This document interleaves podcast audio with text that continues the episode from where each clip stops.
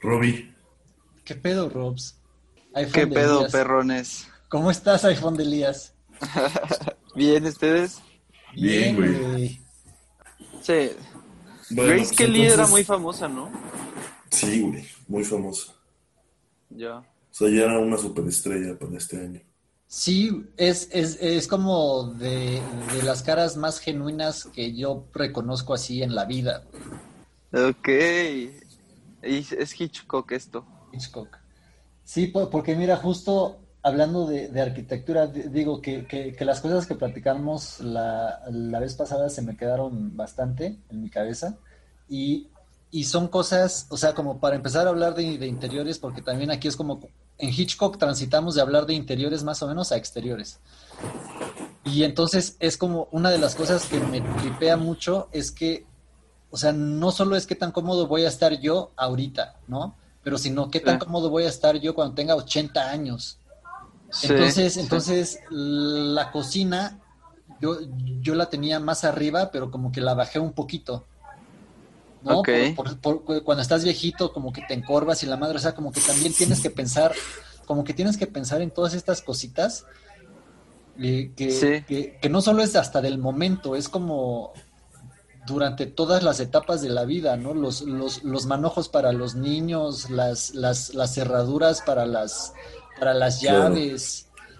Justo, justo sobre es- esta película, esta la vimos la vez pasada, ¿no? Esta, Ah. estas escenas. Sí, Sí, sí, sí. Justo ven que hablamos mucho como el movimiento moderno, ¿no? Y como el coche y a ese, a ese movimiento le llamaron después movimiento internacional, este, porque pues fue como el movimiento moderno yendo a, pues, al mundo entero eh, y, y, y algo que sucedió ahí junto, creo que era maestro, no sé si era un güey de la Bauhaus, pero hay un güey que se apellaba Neufert, alemán, supongo, que hizo un libro, o sea, ese güey estudió como el cuerpo humano, así como y- hizo un libro donde decía todas las medidas como ideales para una mesa, para un banco, para una eh, barra de cocina. Y ese es un libro que ya cualquier arquitecto o cualquier eh, estudiante de arquitectura lo tiene, porque, pues, o sea, tú lo puedes medir, ¿no? O sea, si yo voy a hacer una mesa, yo siempre mido como, como a qué altura está la mesa que, en la que estoy y si se me hace cómodo o no. claro. Pero, pero sí es muy importante eso, ¿no? Hay como medidas mínimas para, por, lo, por ejemplo, un pasillo o cosas así. O sea, hay medidas por reglamento, pero, pero lo loco es que en el, les digo, como en el movimiento moderno empezó este estudio más, eh, pues más meticuloso de, de cómo hacer una casa y, y, y los, y los elementos de una casa, eh, pues para que justo sean cómodos para la gente. Y Sí, pensando, sí, es interesante eso. o sea, sí, Claro. Vas, Java. Pues sí, yo, yo han ido a Mérida. Mérida, no, yo nunca he ido. Pues ahí todo es chiquitito, güey. Es una locura, sí. Yo entraba a un baño en Mérida y casi veo cagar al güey de al lado, güey. Porque las sí, porque paredes la son súper población en bajas. general, Sí, sí, sí. sí, qué chistoso eso. Sí, güey, que me imagino que a pesar de que hay como estándares, pues hay este también, pues, o sea, lugares donde la arquitectura responde un poco más a su, pues, a, la- Ah. a su gente, ¿no? A sus habitantes. Claro, claro. Sí, al, exacto, desde eso y hasta el clima, ¿no? Como los techos. También, también, sí. Eh, pues sí, o sea, la cosa es que hablábamos de todas estas pelis que hablamos la vez pasada, desde una perspectiva se supone que de interiores, y Sí. Pues esta segunda parte, Naime y yo la pensamos co- como ya enfocándonos más a exteriores. Entonces, Red Window, que es esta peli de Hitchcock, pues pensamos que es un- una buena transición porque, o sea, es una peli que está filmada desde un interior todo el tiempo, que es este punto de vista de nuestro personaje protagonista, Ajá. pero eh, pues está filmada siempre hacia ex- exteriores, ¿no? Y, y nosotros solo vemos a los, a los vecinos desde, desde el, desde el exterior, ¿no? Entonces, Lo que estabas platicando de Hitchcock, ese, ese es una buena transición también de los exteriores, o sea, cómo Hitchcock también usa la arquitectura para esconder algo, porque por lo general se usaba o sea, Hitchcock y, y su suspense era eh, partía de la premisa de que él te mostraba algo que los personajes no sabían. Y pusiste el ejemplo de, mm. la bomba en el, en el restaurante y el personaje que entra y el personaje no sabe. Y aquí esto es, el misterio viene de lo que el personaje y, no, y nosotros no vemos, que son los espacios estos que, que te están cubriendo entre ventana y ventana. Claro. Sí. Entonces, también es como la parte esta de, ¿te acuerdas que en esta película habíamos tocado lo del panopticón, aunque tú lo habías mencionado antes? Con, sí. con la del proceso. Sí, sí, sí. Y, y, entonces es, ¿qué, ¿qué, tanto puedes ver tú y qué tanto puede ocurrir en esos espacios donde tú no puedes ver? Pues sí está muy loco, porque al final, digo, en lo del panopticón, pues sí es como esta idea de que hay un control, ¿no? Como de desde la torre como principal sobre los reos porque porque los reos no pueden ver quién está dentro de esa torre que vigila, ¿no? Pero aquí aquí digamos que no hay un control de este güey sobre sus vecinos, pero pero está bien loco que esos vecinos nunca se enteran de que este güey lo está observando, ¿no? Claro. Claro. Sí. Hitchcock, ahí está. Ahí está Hitchcock. Ah, sí. ¿Qué minuto estamos, Jaime? 26-25.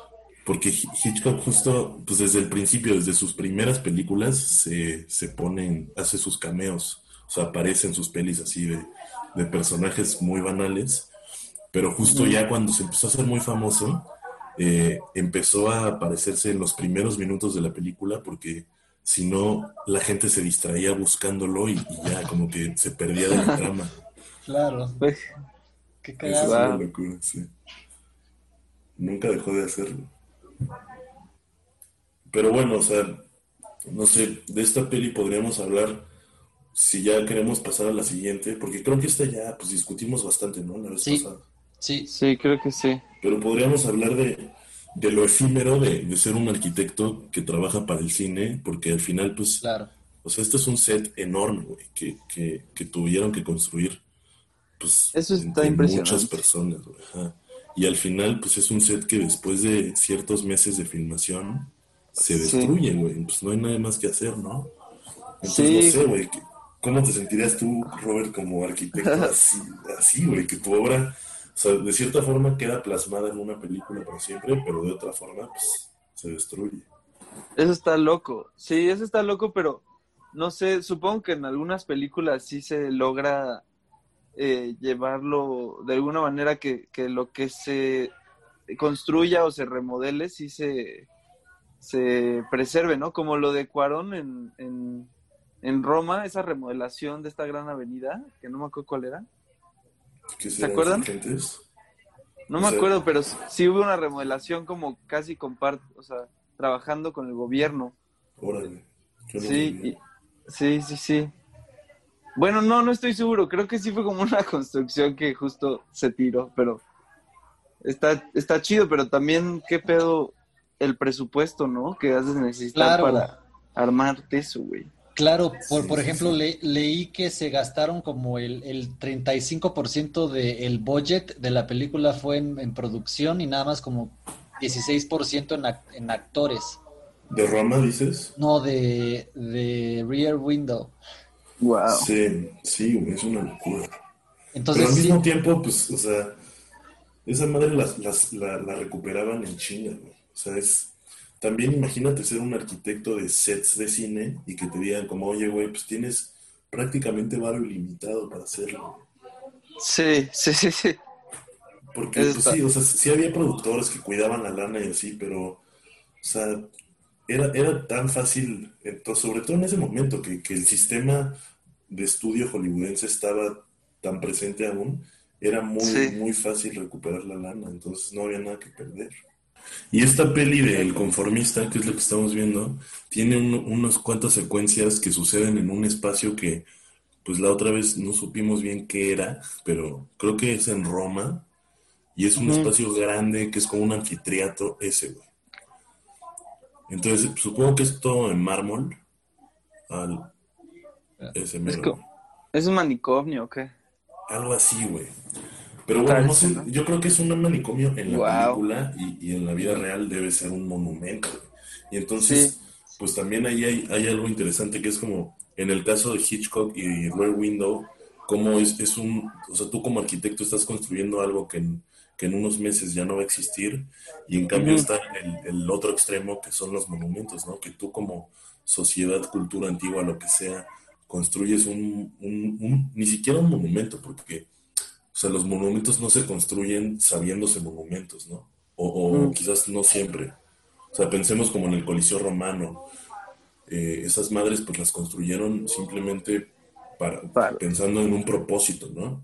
Sí, sí, para el uso, ¿no? No, no como por la pieza en sí justo como Roma es como una ciudad, le llamarían como ciudad museo, ¿no? Porque ah, no porque tenga muchos museos, sino porque vas caminando y a tu lado derecho puedes ver una estatua que hizo Miguel Ángel, ¿no? O sea, como todo, toda la ciudad está llena de eso, entonces caminarlas es muy, pues es eso, es como ir, ir en un museo donde hay historia artística como en todos lados, pero pero es difícil como, no sé, en cualquier ciudad vas a encontrar buena arquitectura, pero, pero pues la arquitectura y el urbanismo pues como que juntos hacen una ciudad, entonces como, pueden haber ciudades donde haya muy buena arquitectura, pero su urbanismo y su...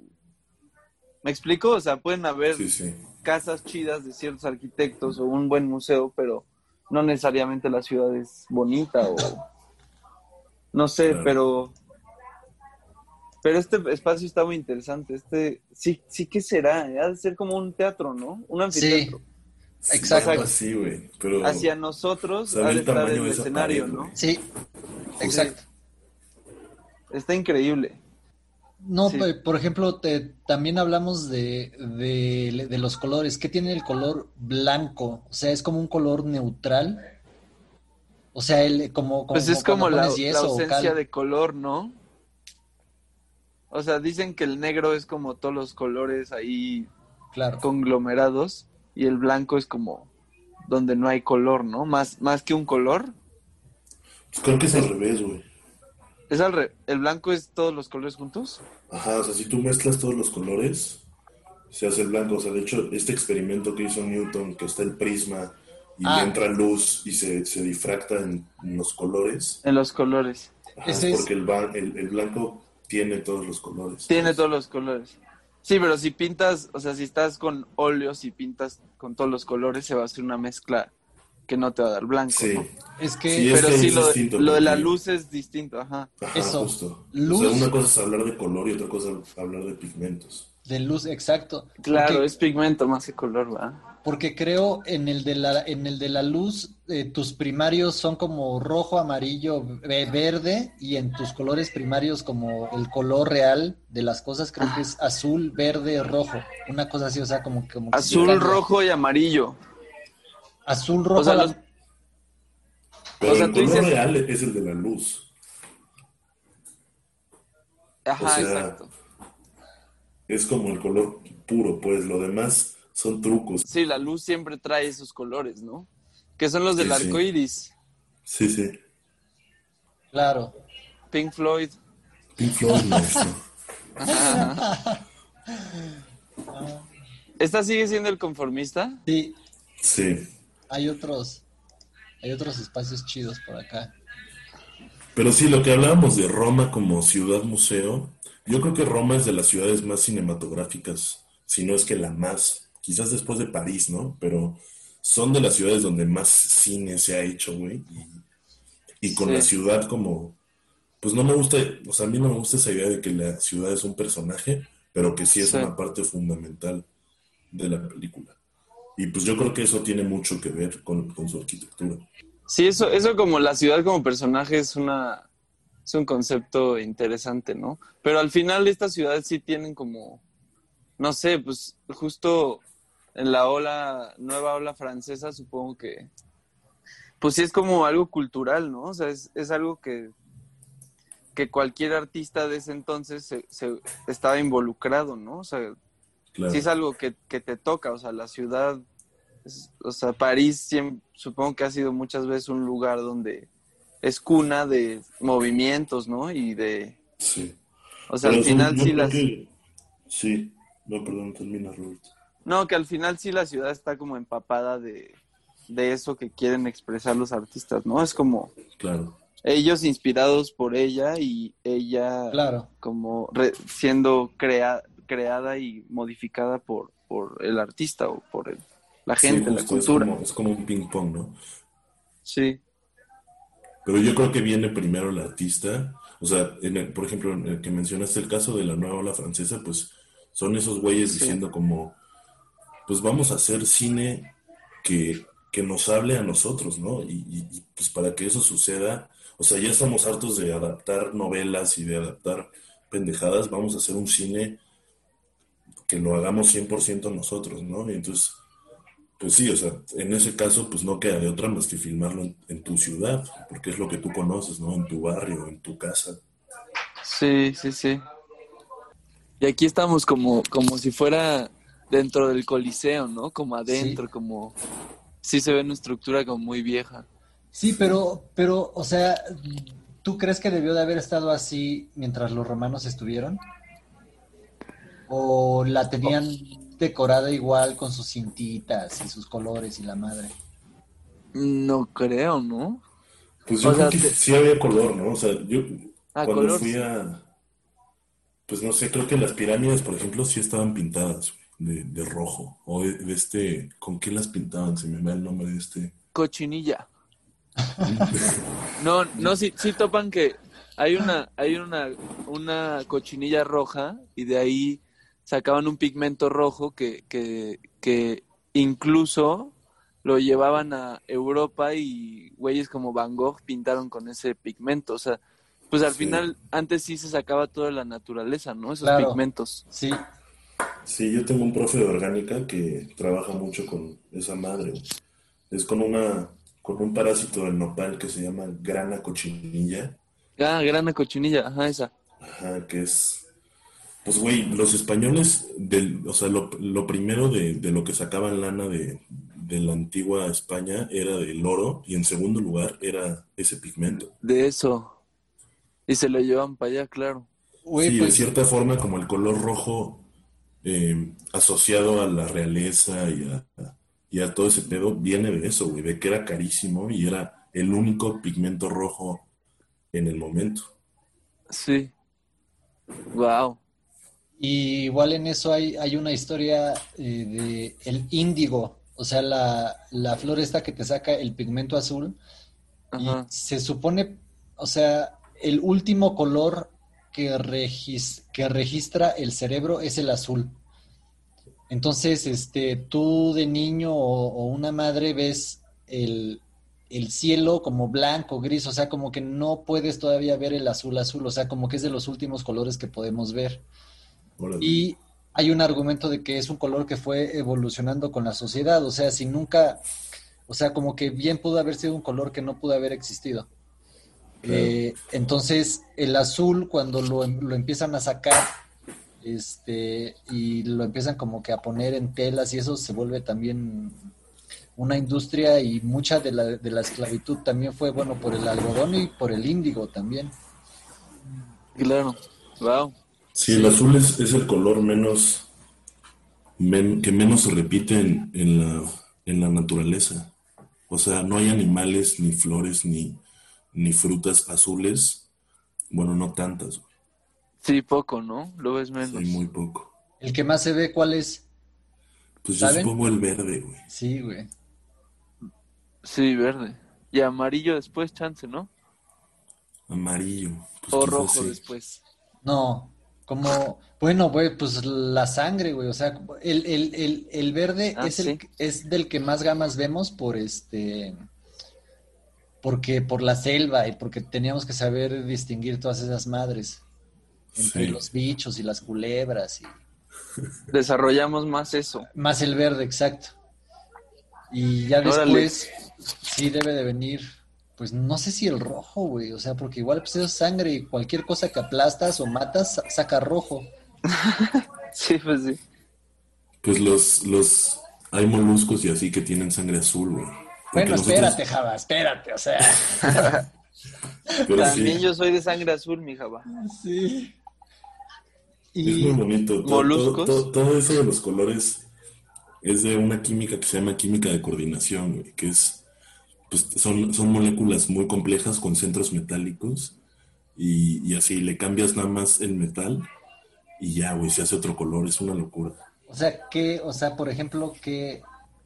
Por ejemplo, la sangre es roja porque tenemos una madre que se llama hemoglobina, que es una molécula que tiene un centro de hierro con, con después ligandos que son como átomos unidos de oxígeno.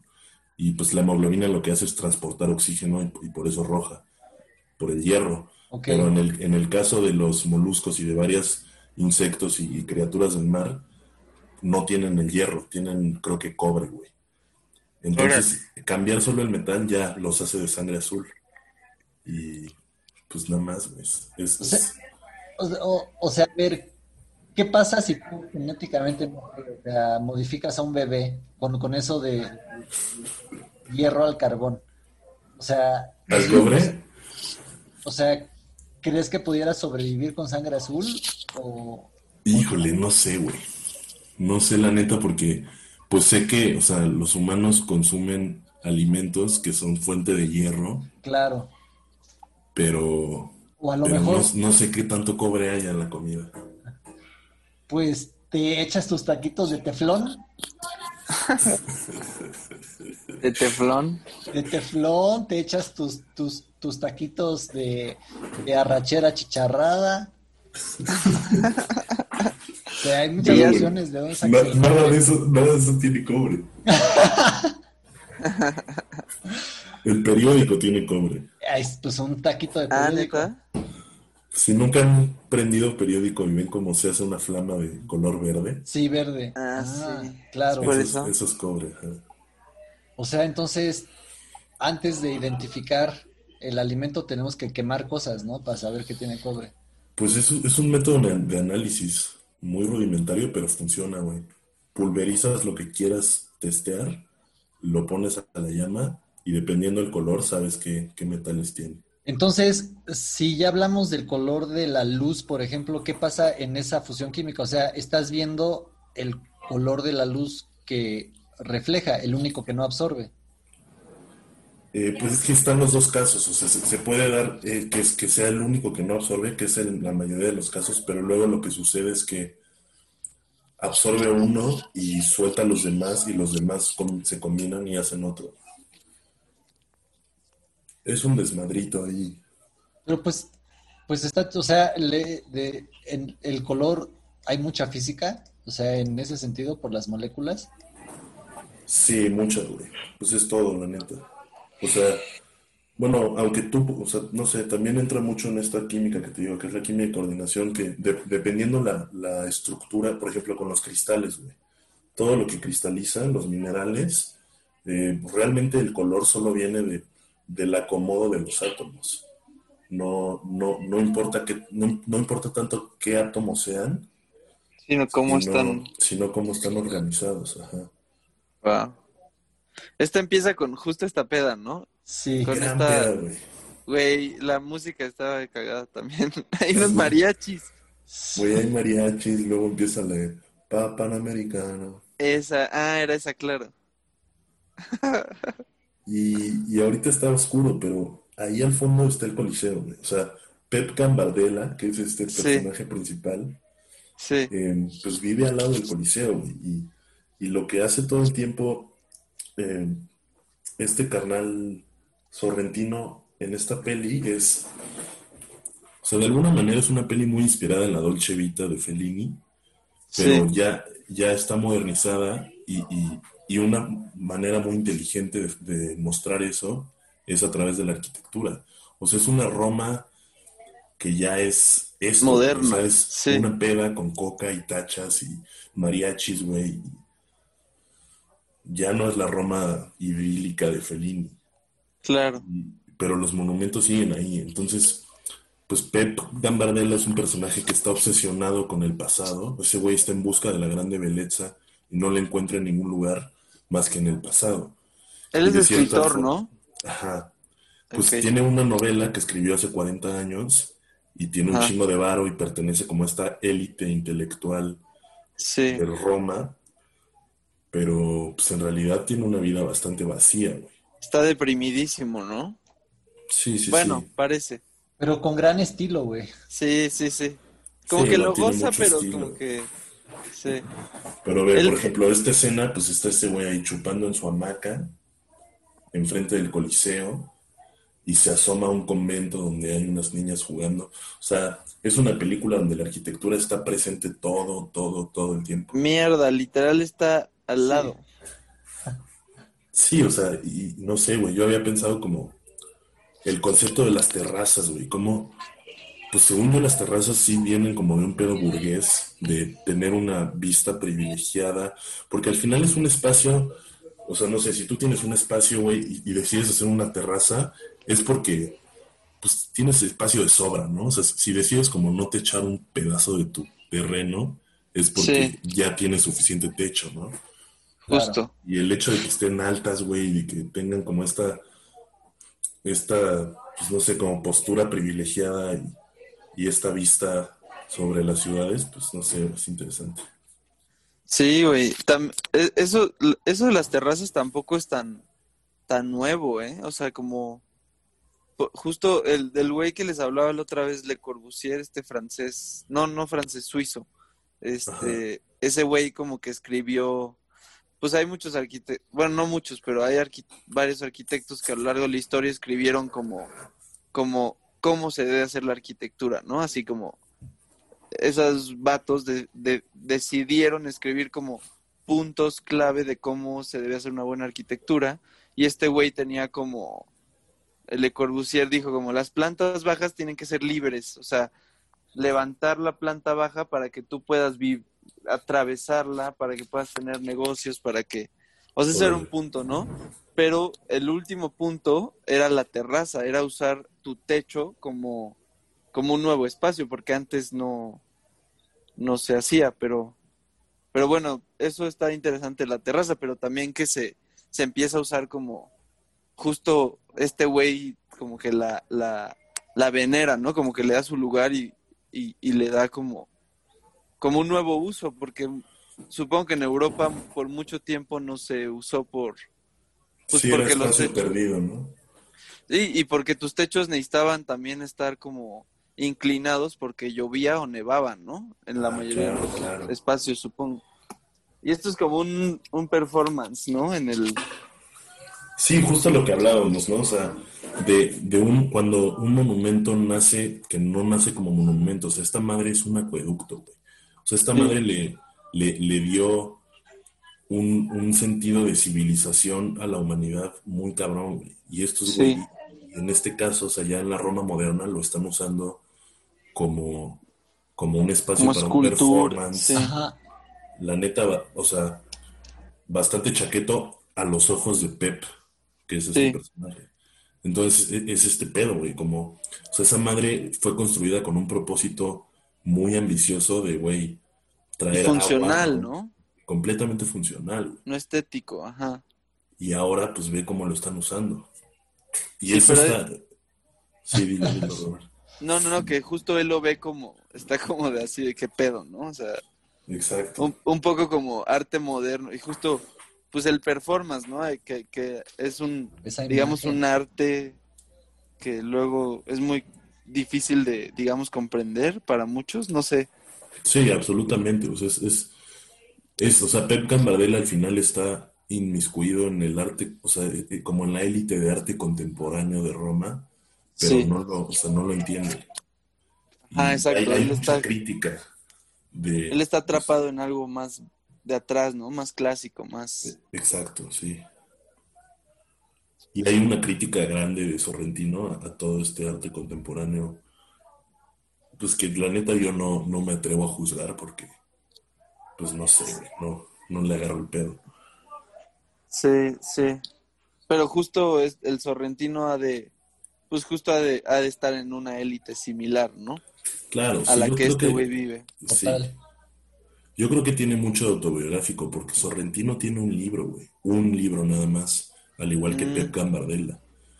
Pero sí, qué pedo los acueductos, ¿no? los romanos sí son muy famosos por eso, porque sí son obras ingenieriles muy cabronas. O sea, imagínate calcular un...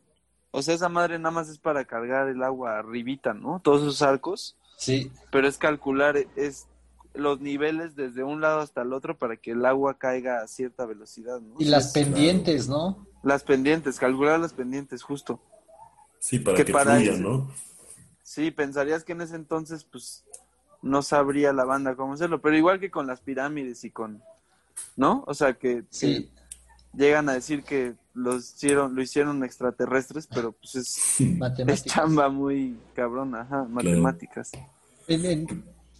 por ejemplo, ahí hay un, eh, como que dijiste, obra de ingeniería, o sea, tú distingues ahí ya ingeniería de lo a lo mejor funcional y arquitectura a lo mejor más o menos de lo más estético o, o por qué no la pues viste como obra arquitectónica? Pues mira, yo, yo creo que los arquitectos de antes sí podían ser como arquitectos ingenieros, o sea, yo creo que un arquitecto en toda la extensión de sus palabras sí es, sí es un, un alguien que construye, o sea, que que sabe hacer todo eso, ¿no? O sea, no solo te dice... Claro. Por eso hay esta disputa entre los ingenieros y los arquitectos, porque pues los arquitectos muchas veces no saben la matemática del asunto. Nada más es como... El arte. Como, como lo bonito, o sea, como... O sea, para un ingeniero, un arquitecto solo hace... sabe decir cómo las cosas son bonitas, pero pues para, para el ingeniero, para el arquitecto, al, ingeniero le falta pues esa, es, ese taste, ese, ese gusto, ¿no? Estético. Entonces como se complementan al final, pero un arquitecto en, en, en, no sé, en los momentos en los que se construyó el Coliseo, supongo que sí era alguien más completo en el sentido de, de que sus conocimientos eran, eran más, no sé si más profundos, pero pero sabían cómo, cómo calcular una obra. Y por eso digo que el acueducto es ingenieril, porque te apuesto que yo creo que el 80% de los arquitectos que hoy existen en el, en el mundo, chance no sabrían calcular eso, la matemática de eso. Claro.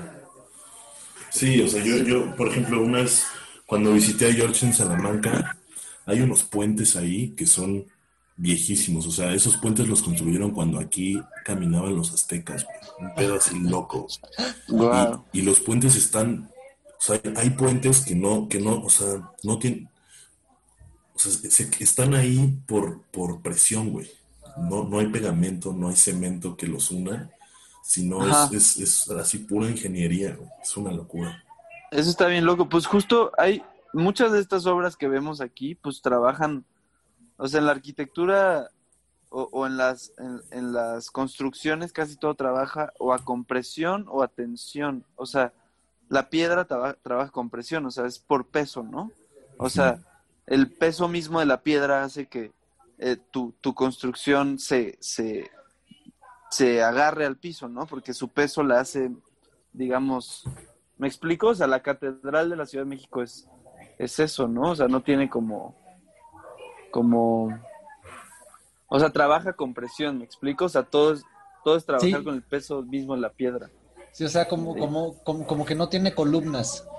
Ajá, exacto, no tiene... O, bueno, o, las, o las, ¿qué serán las estas cosas de, de, acero? Pues, sí, ¿no? Es que, es que hoy en día, justo, justo por eso el concreto armado, que es concreto con acero, es como esa combinación ideal, porque el acero trabaja a tensión, o sea, el acero se puede doblar y se puede, se puede eh, inclinar sin romperse y el concreto pues trabaja con presión, entonces le tienes que poner cierta cantidad de acero para que tu edificio sí se mueva con un temblor, por ejemplo, pero no se caiga porque el acero ayuda a que, o sea, una varilla tú la puedes mover de un lado a otro y no se te va a romper.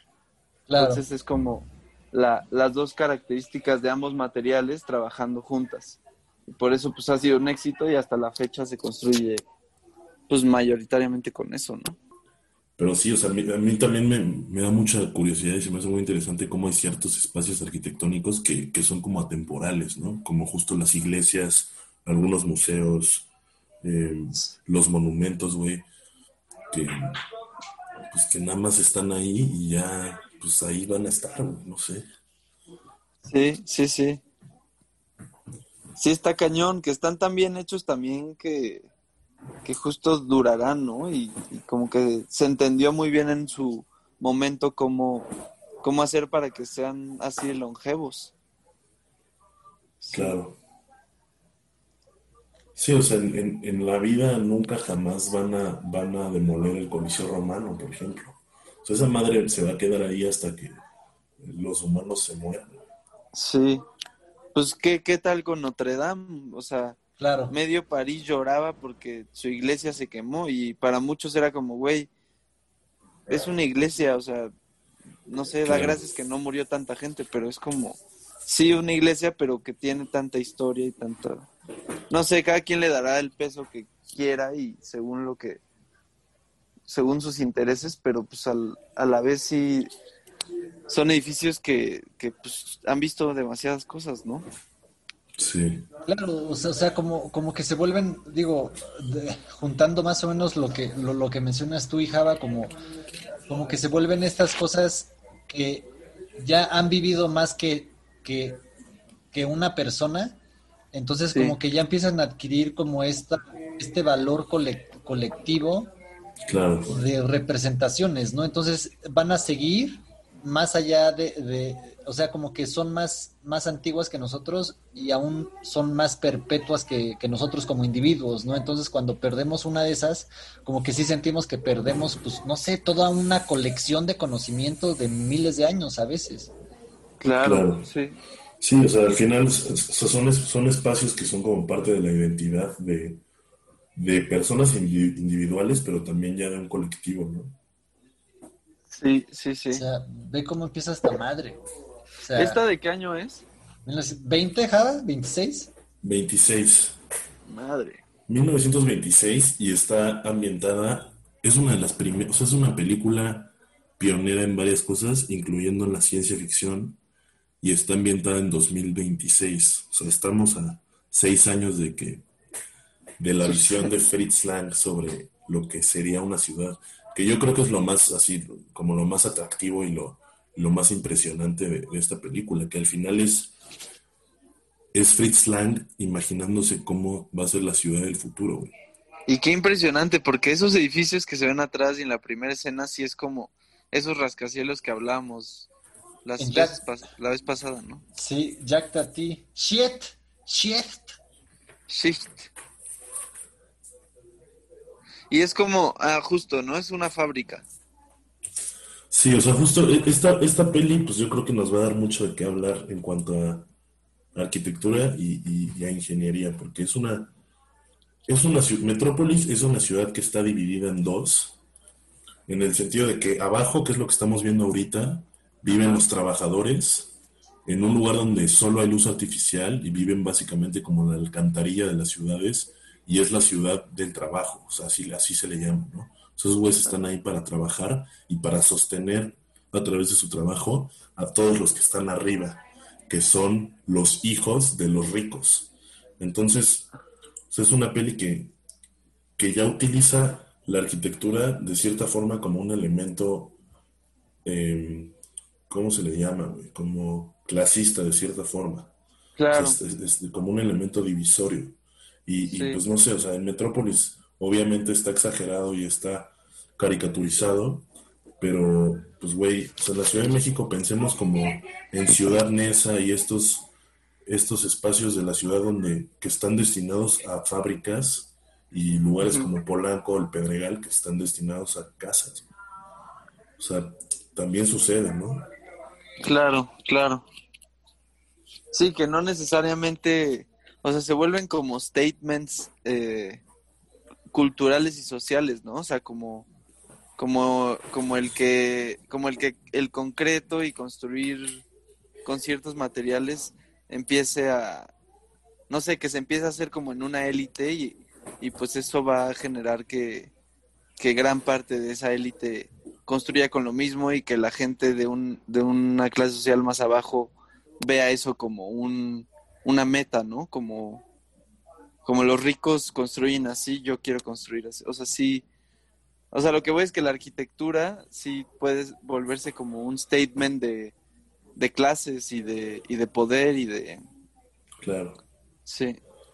Sí, Fritz Lang lo, lo entendió muy bien. O sea, mientras en Estados Unidos en los 20 la ciencia ficción era adaptar novelas de Julio Verne y la verga, este güey entendió que en la ciencia ficción había, o sea, podía ser una vía de crítica social y, pues esta peli es, es muy cabrón en ese sentido. Una de las cosas, por ejemplo, que, que, que, que hacen que esta historia de amor sea mucho más trascendente a pues nada más el güey enamorándose de la morra equivocada o viceversa, es que el entorno es como el el expresionismo alemán. Y entonces el expresionismo alemán se, eh, es como más la onda atmosférica, es, es, más la onda de sombras, de ángulos torcidos, de lo que te hace sentir la imagen.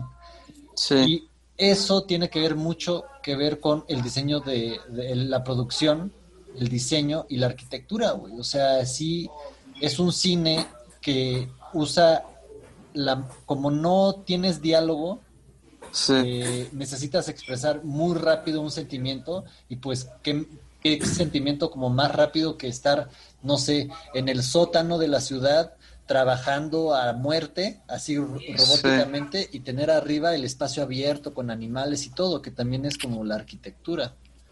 Claro.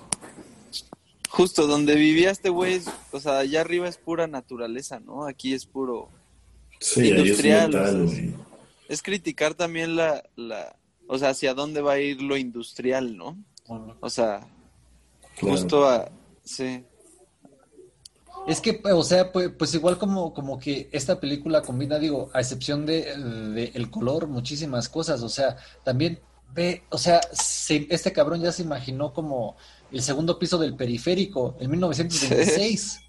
Sí, sí, no, está muy cabrón. y, ve que, sí. No, no, no, perdón.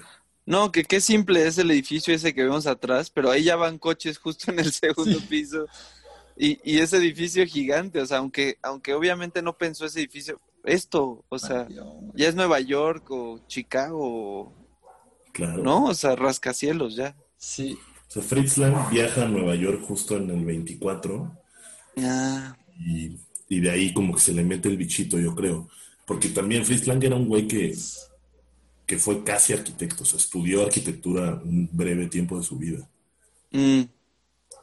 Pero estos son puras maquetas, ¿no? Eh, no, son, son hasta dibujos. Dibujos, sí. Animaciones. Sí. Sí, o sea, lo que hacía el expresionismo alemán era destinar un gran porcentaje de su presupuesto al, a la escenografía, güey. Y justo así, lo, que vemos que a veces, por, por ejemplo, en esta peli famosa del Gabinete del Doctor Caligari, que yo creo que es más expresionista alemana en ese sentido de, la escenografía, pues están todos los, los, los o sea, no hay, horizon, no hay horizontes, todo está chueco y de cierta forma es como para hacerte sentir incómodo y demás, pero lo que parecen sombras en la película en realidad están pintadas, o sea, eh, tenían tan, tan poco presupuesto o lo, lo usaban de, de, manera tan inteligente que ahí lo que estamos viendo como sombra en la ventana, en realidad está pintado. Eran artistas los que hacían la escena. Puro dibujo, sí. Puro dibujo, sí. Wow. Ahí va a visitar, es su papá, supongo, ¿no? Sí. En, la torre de Babel, ¿no? Aparte.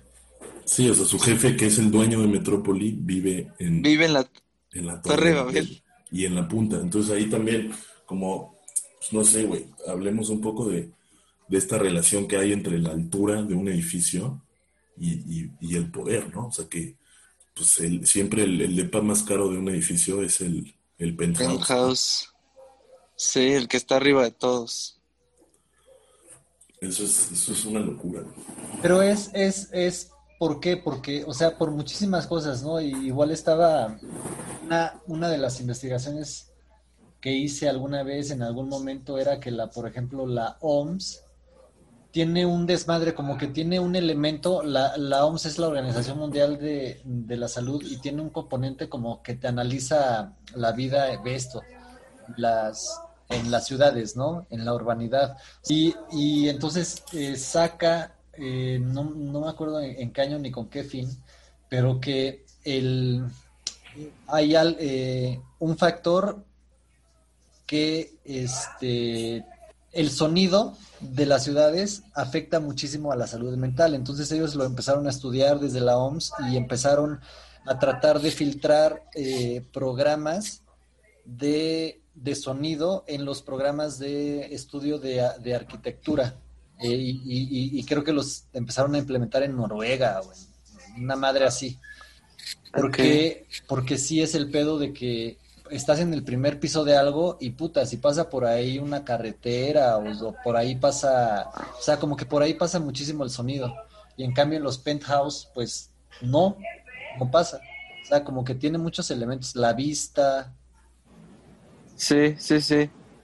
Sí, estás, estás más cerca del cielo y me, y justo los la prole o, los humanos deshumanizados viven hasta abajo, ¿no? En el subterráneo, en donde no los vean. Sí, es otro tema que estuvo muy, muy en discusión ahora que, se estrenó Parasite, que también es muy ah, claro. cómo están esa simbología. Ajá. Cómo dividir que al final es una división clasista que se hace verticalmente. Pero, pero lo que a mí se me hace muy interesante es, es, compararlo con cómo sucede en una ciudad como la Ciudad de México, que de todos modos sucede, solo que horizontalmente, y quizás no es tan, no es tan obvio. Juan Villoro en su último libro, o en uno de sus últimos, que se llama El vértigo horizontal, justo habla de esto, ¿no? De cómo la Ciudad de México es una ciudad que se ha expandido no hacia arriba, como, como lo hacen las ciudades comunes, sino hacia los lados, güey. Y, el hecho de que estemos en un valle, cuando tú te expandes horizontalmente, te estás metiendo en pedos, güey. O sea, estás yendo a lugares donde no, no debería haber construcciones. Sí, no. Pues son Por las... eso, o sea, la calidad de vida está de la verga a la banda que vive en esos, en esos pinches cerros donde, güey, te tienes que hacer dos horas para moverte a tu trabajo. Sí, sí, sí. Eh, por ejemplo, en eh, lo que pasó en Haití en el terremoto, ya, no me acuerdo de eh, el año, como que han pasado tantas catástrofes en nuestras vidas que puta, güey, ya ni siquiera sabes cuál, en qué orden van, ¿no? Pero entonces cuando pasa lo, lo, de Haití y se desmadra la isla, este, por la, por, por el, el, el, el, el terremoto realmente no fue lo que causó el daño. El daño fue que cuando pasa el, terremoto, Haití está como, eh, como que comparte isla con la República Dominicana y en medio de ellos como que hay una montaña, un volcán. Y entonces los haitianos empezaron como que a, habitar las partes de, como que las faldas del cerro. Entonces les empezaron a quitar árboles. Y cuando tú le quitas árboles al cerro, como que se seca la tierra, ¿no? Porque como que los árboles ayudan a que se a que todo esté amarrado. compactado. Exacto.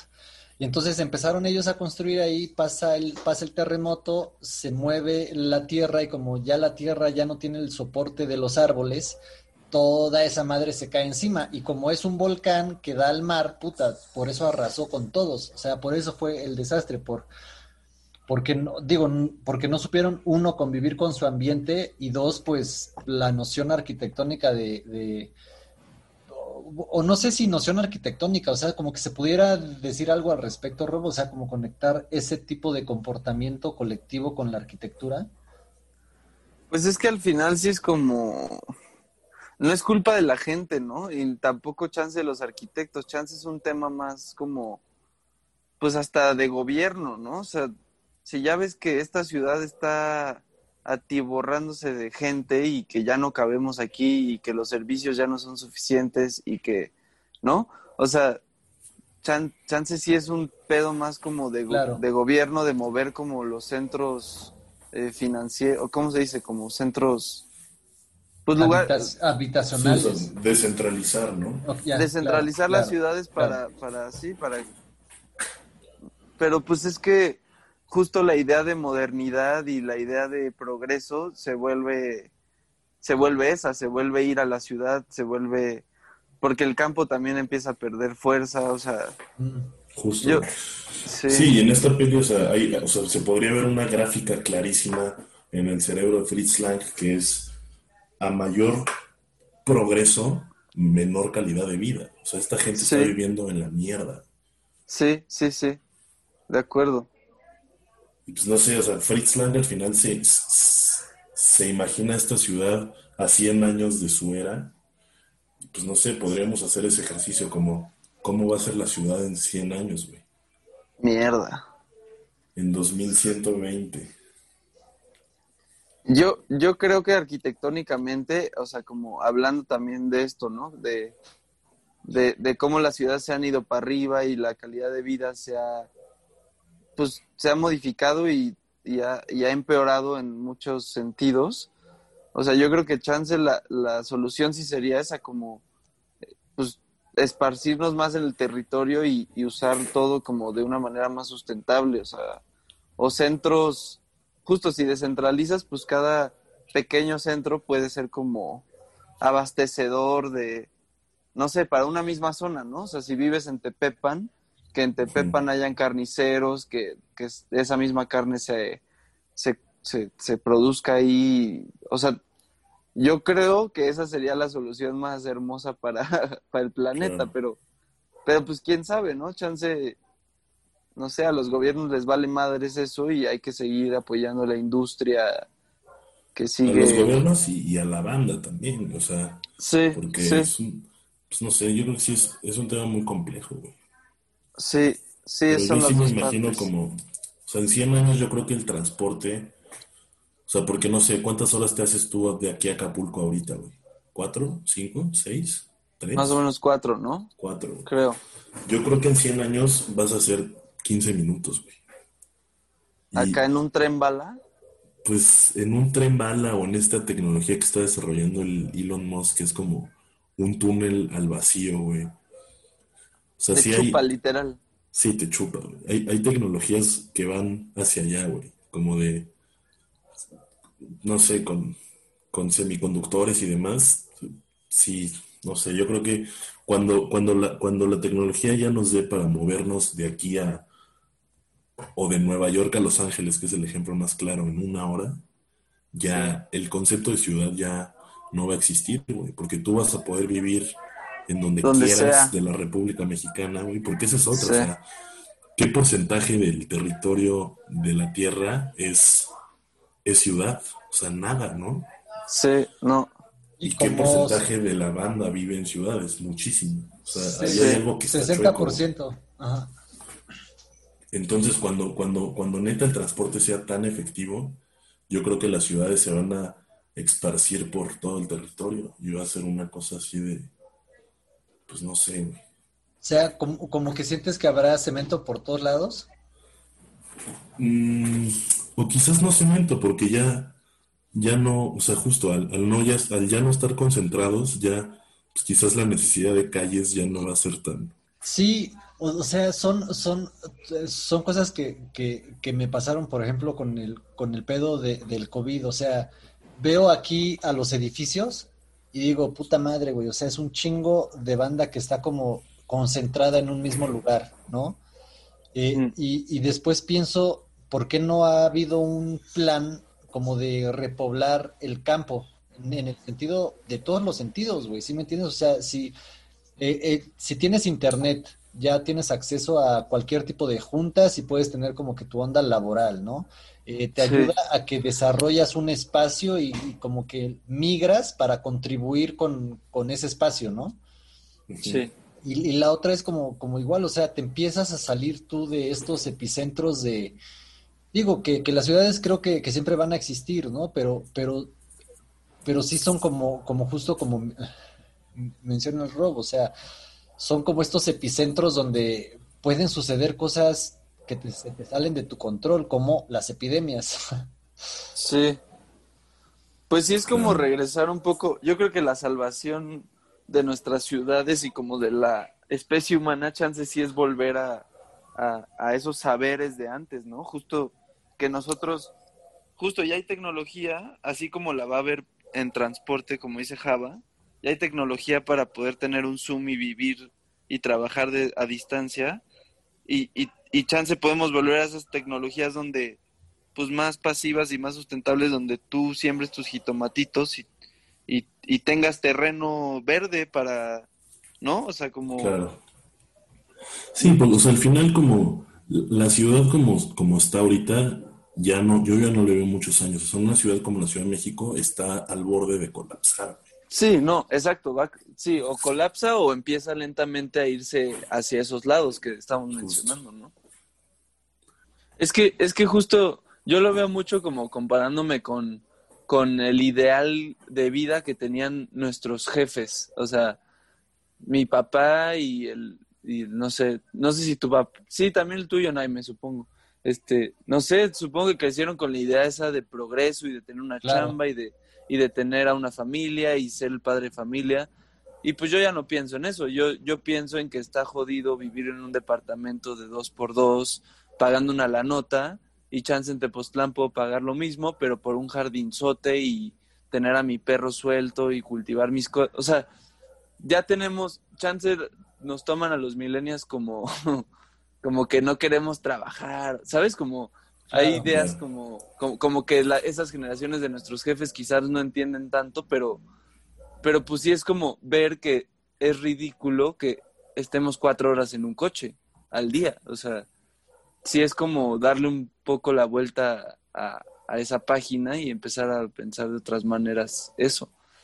Y yo creo que sí, como dices, es o que colapse esto, porque ya, ya, col- ya la Ciudad de México es colapsa a diario, ¿no? O Sí, sea, ya justo, o sea, no, no es que un día así se va a ir en un hoyo negro, ¿no? Es algo gradual que ya estamos ahí. güey. hay un, hay un pedo ahí, por ejemplo, igual en, en el mundo virtual, güey. O sea, por ejemplo, la, la construcción de los videojuegos, ¿no? Por ejemplo, pienso en un, en, en, en, en un shooter, ¿no? Cuando estás ahí eh, eh, disparando en, en el juego. O sea, estás, o sea, a lo mejor es un poco inconsciente, pero estás jugando con las paredes, te estás escondiendo en tabiques, te, te, te estás refugiando en, en escombros. Entonces, es como también la arquitectura tiene su influencia en el, en el mundo digital que cada vez se viene más, ¿no? O sea, Claro. a lo mejor y las ciudades dejan de existir como tal, pero estás en el campo, te pones tus, tus gogles, te metes a, tu, a, un, a un Justo, juego y empiezas a eso ya, o sea, de, de cierta forma eso ya existe, güey. Tenemos nuestros, nuestros amigos de Artolín que ya Ajá. exponen sus piezas de arte de manera virtual. Entonces tú en, en la compu te metes a un espacio virtual donde, o sea, es un espacio que diseñó un cabrón, que es un planeta básicamente donde hay cuartos y donde tú puedes ir moviéndote con tu personaje en esos cuartos viendo las distintas obras De ese artista. ar- Ajá, de ese artista, güey. Es un, es un pedo ya muy loco, güey. ¿Cómo, ¿Cómo se llama el juego este que es muy famoso? Creo que está en Facebook, que Sí. construyes cosas y así. Eh, Minecraft. En Minecraft, Minecraft, o sea, ¿cuánta Sí. gente no pasa?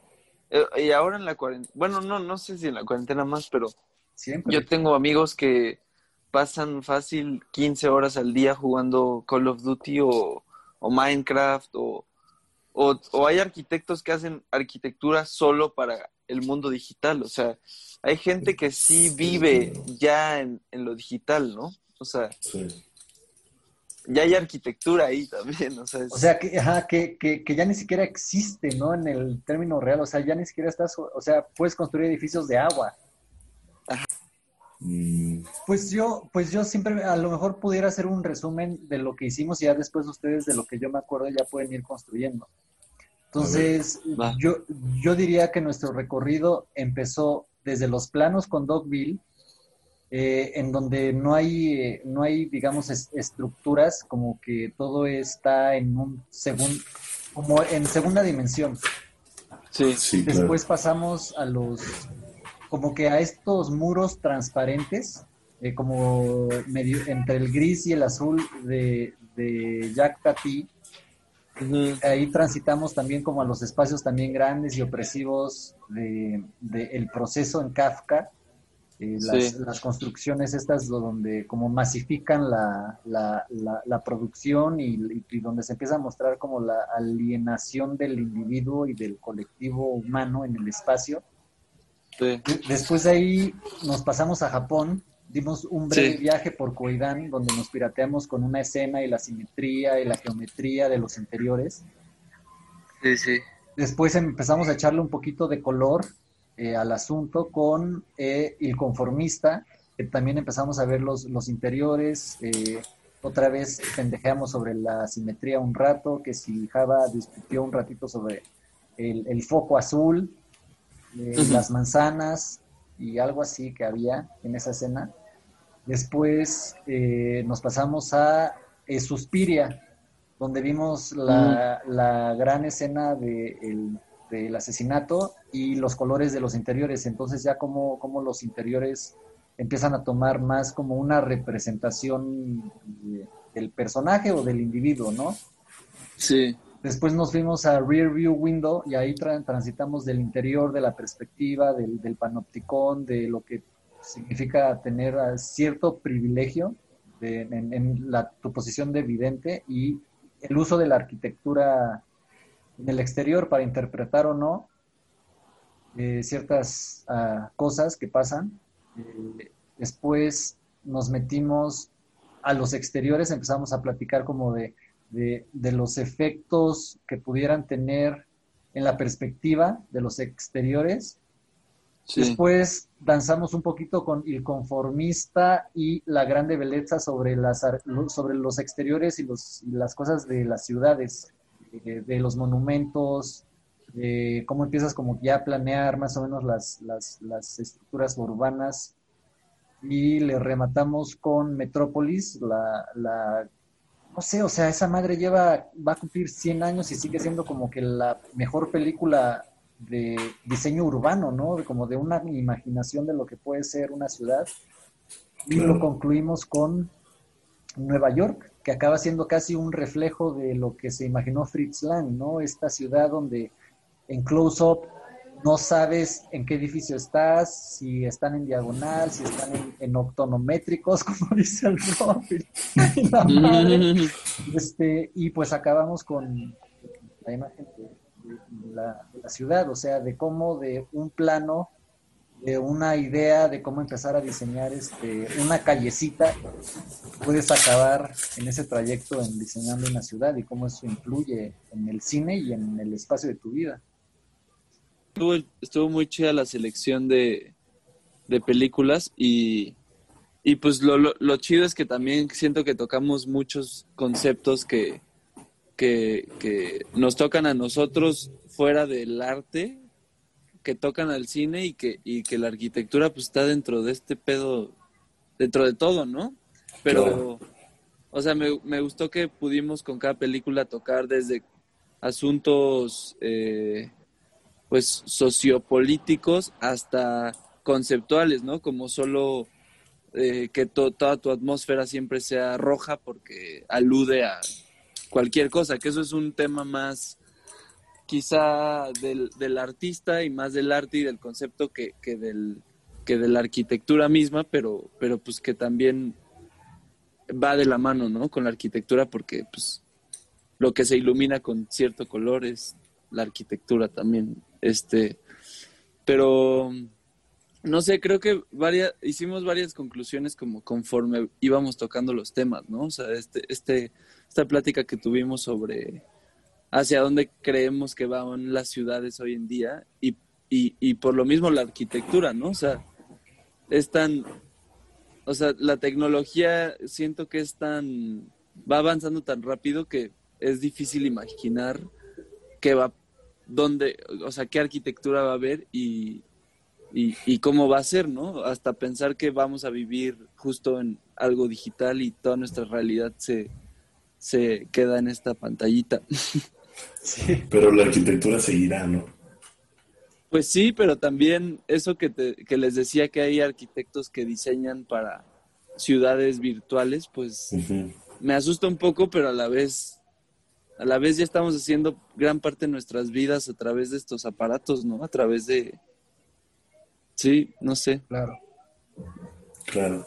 Pues sí, yo, yo con, lo que me quedo, o sea, después de que decidimos con Naime hacer esta charla contigo, invitarte y proponértela, y después de haber visto todas estas 10 películas con esa perspectiva arquitectónica, pues como que se me metió un pinche gusanito al cerebro y ya, güey, o sea, no puedo dejar de ver las películas. Arquitectura. No fijarme en eso. Y creo que, pues sí es algo muy poderoso que de pronto damos por sentado porque sí, o sea, de cierta forma siempre está ahí, güey, ¿no? O sea, no, no puedes entrar a todos los lugares y decir como, ay, la arquitectura de este McDonald's es, o sea, no, güey, porque te va la vida, ¿no? Pero sí. pero sí creo que, o sea, lo, lo, damos muy por sentado, pero sí tiene un efecto muy cabrón en, nuestro día a día y en nuestra, en nuestra vida en general. Sí, sí, sí. Pues sí se vuelve un tema muy chido de, de estar como observando y justo como dices, no analizando a tal punto de que te tengo que decir qué tipo de edificio es el que estamos viendo o en el que estamos, pero sí volvernos un poco más sensibles en, en cuanto a, a cómo nos, a cómo nos, eh, pues nos moldea o nos influencia, nos influencia o, o, nos, o nos determina la arquitectura, ¿no? O sea, sí, sí tiene un gran peso en nuestras vidas y, y más que analizarla desde un modo muy, digamos, crítico y como teórico, creo que está padre como justo despertar eso que, nació en ti, como de, de, nada más estar más consciente de eso, ¿no? De, estar atento a, a, cómo te sientes en cada espacio. O sea, sí, o sea, una, una, una, una de las cosas igual, por ejemplo, que, que, las cosas que nos pasó con Java, porque hicimos contigo primero y después nos metimos a ver la, los, los Zapata Westerns,